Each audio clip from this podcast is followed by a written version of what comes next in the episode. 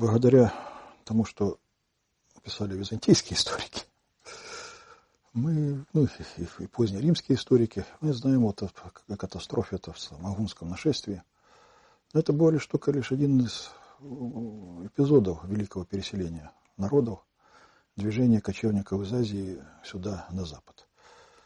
В это время уже активно грабили другие племена, которые шли с севера, те же германские племена, кельтские племена окраины Римской империи.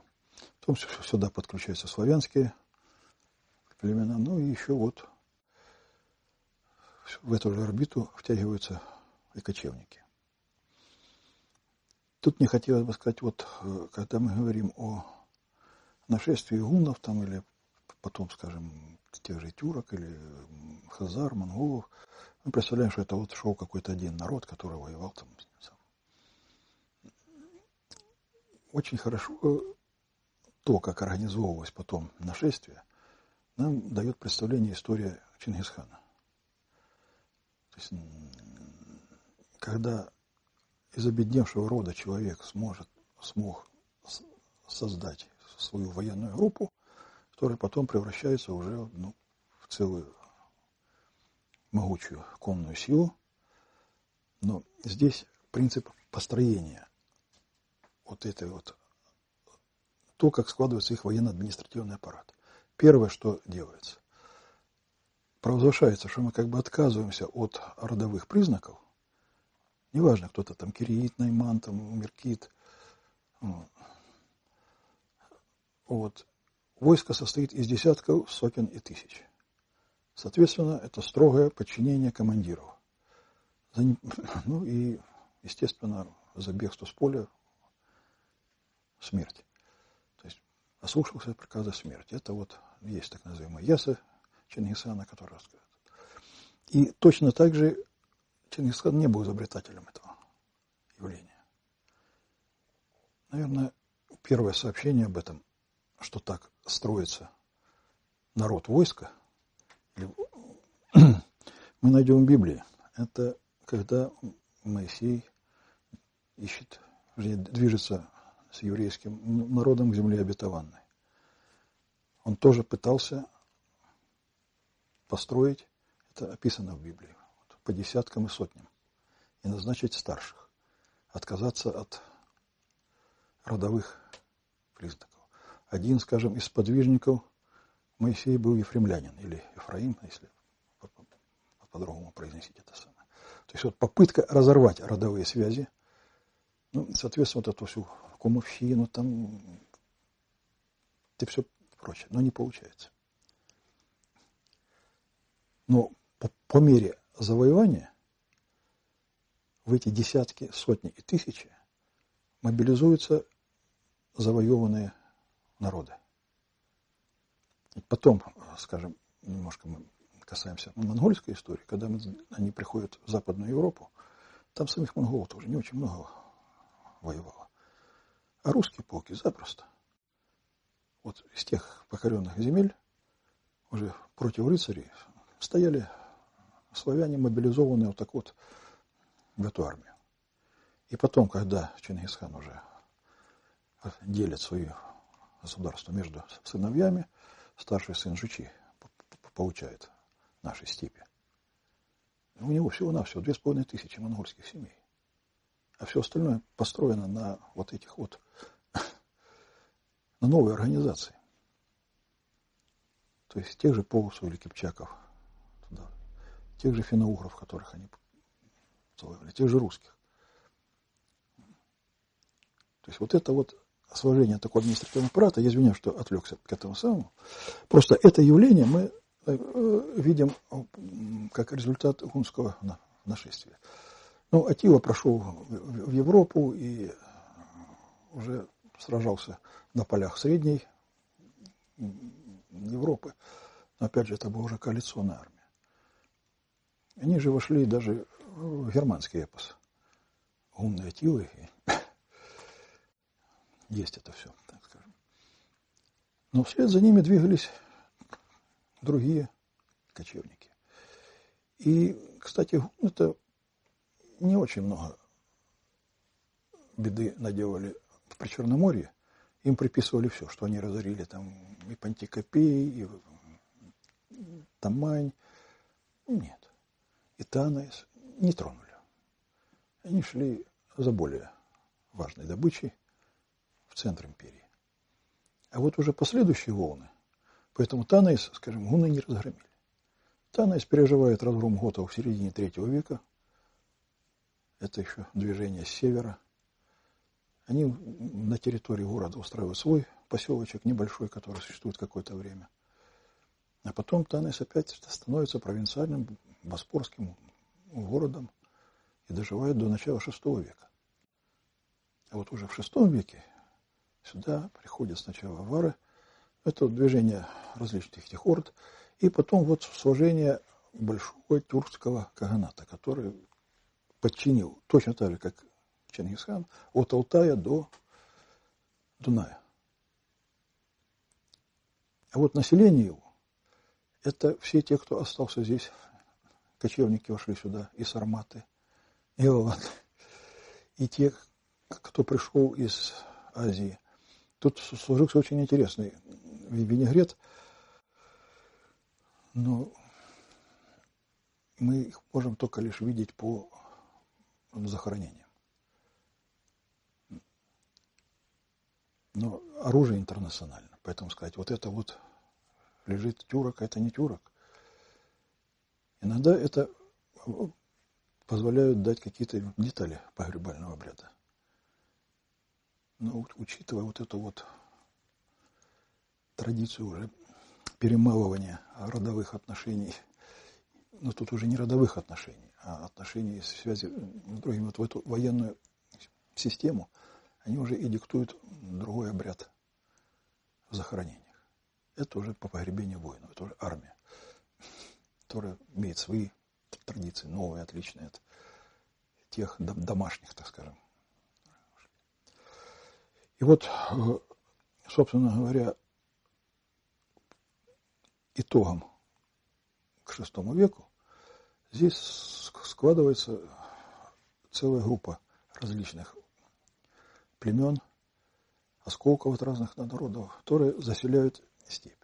Если мы будем смотреть, что пишут византийские авторы, опять же, там разные церковные хроники об этом, это будет перечисление огромного количества наименований, в части которых мы будем видеть, что это племена, которые известны, допустим, китайским источникам, где-то на Алтае, в Саянах. Вот. Что-то известно с территории Средней Азии. Вообще-то, вот такой винегрет нам оставила история в нынешней Средней Азии. Вот в 50-е годы, годы великих строек там Каракумского канала, еще это, э, в Средней Азии работала целая группа археолого-этнографических экспедиций, Хорезмская экспедиция, Туркменская экспедиция. То есть они собирали как раз вот особенно этнографическая часть, она мало, так скажем, известна, ну, известны вот раскопки, так скажем, э, ну, скажем, старый низ, еще там памятники, которые дали шедевры. А вот то, что сделали этнографы, они же создали э, удивительные карты, этнические карты, кто населяет. И вот среди народов, которые мы называем просто, а это узбеки, это казахи, они не так. И мы вдруг видим там, а я Кыпчак. То есть вот свои родовые подразделения остаются. Тех Кыпчаков уже давно нет. Но они себя возводят Кыпчаком. Это Найман, это Кунград. То есть вдруг всплывают те имена, которые когда-то источниках занимали огромные территории, владели этими землями. А теперь это осколки разбросанные. Причем мы видим этих людей и в Узбекистане, и в Таджикистане, и в Туркмении. Вот. Это вот, но они возводят Ну, если вот, опять же, говорить о том, как, как раздробились эти родовые группы, ну, это немножко чуть-чуть в стороне. Есть вообще очень интересные люди, которые живут в Средней Азии, которые возводят себя к двум предкам. Пророку Мухаммеду и к Чингисхану. Они называются Тере. Независимо, какое у него, так скажем, богатство, его имущественный статус, но это самые уважаемые люди. Это не пользуются авторитетом, потому что у них вот такая родословная. И вот, собственно говоря, в VI веке мы имеем вот этот вот винегрет, который сюда прививает тюркская держава. Их ханы находились на Алтае. Есть очень интересное, опять же, византийское сообщение, когда чиновник по имени Сарози был отправлен на Алтай с посольством э, к тюркскому Кагану. Он двинулся от Черноморского побережья, дошел до междуречия Волги и Дона, там встретился, опять же, с одним из племен, которые дали ему проводника, дали воды, и он дошел до Алтая, передал там, подарки, сообщения от византийского императора, и потом возвращался обратно. И вот его обратный путь тоже напоминает очень интересный, ну, можно считать, исторический детектив. Опять же, он приходит к этим, к этим кочевникам, которые контролируют междуречье Волги и Дона, ну, кто-то тут переправу из оттуда. И должен дальше идти в сторону Черного моря. Ему дают там воду для перехода, и в то же время к нему приходит сообщение, в это время э, Византия воюет с Ираном, что прислан, значит, иранский спецназ для того, чтобы уничтожить это посольство. Ну, в общем, как, какой-то военный отряд, значит, э, со стороны Дербента должен устроить засаду при степном переходе от Волги, значит, в сторону Черного моря. И, в общем, они высылают вперед там разведку, движутся долго и доходят до Кубанской дельты, где-то, наверное, на уровне нынешнего Краснодара останавливается это посольство, и потом почему-то резко поворачивают на юг, идут коланом и через э, уже Кавказские перевалы э, выходят, ну, в общем, на, территорию нынешней Абхазии. При этом объясняют, что вот они, опять же, на, называют на, название этого племени, которое мы ни с кем не можем сопоставить. Они опасались, и поэтому не пошли через вот кубанские земли. То есть это одно, опять, из, из, из, из какой-то один из закавказских, вернее, западно-кавказских народов, который мог их ограбить и не очень-то слушался, так скажем, Византии. Хотя был рядом, вот им оставалось пройти где-то 100 километров. Могли бы прийти на Тамань, сесть на корабли. И... Но они сделали еще кружной переход там через весь Кавказ, через перевалы. Вот, поэтому вот, э, вот это, такие отрывочные сведения нам, дают название этих племен. Но кто они, археологически быть Можно сказать, да, вот это был тюркский каганат. Но весь тот котел, в котором это все варилось, мы не знаем. Вот уже когда хазары э, подчиняя себе по Черноморье, мы говорили об этих вот оседовых поселениях, можем сказать, да, вот здесь они расселили славян, вот здесь они расселили, там, скажем, Косуговли, ну, Черкесов, Адыгов, там, неважно.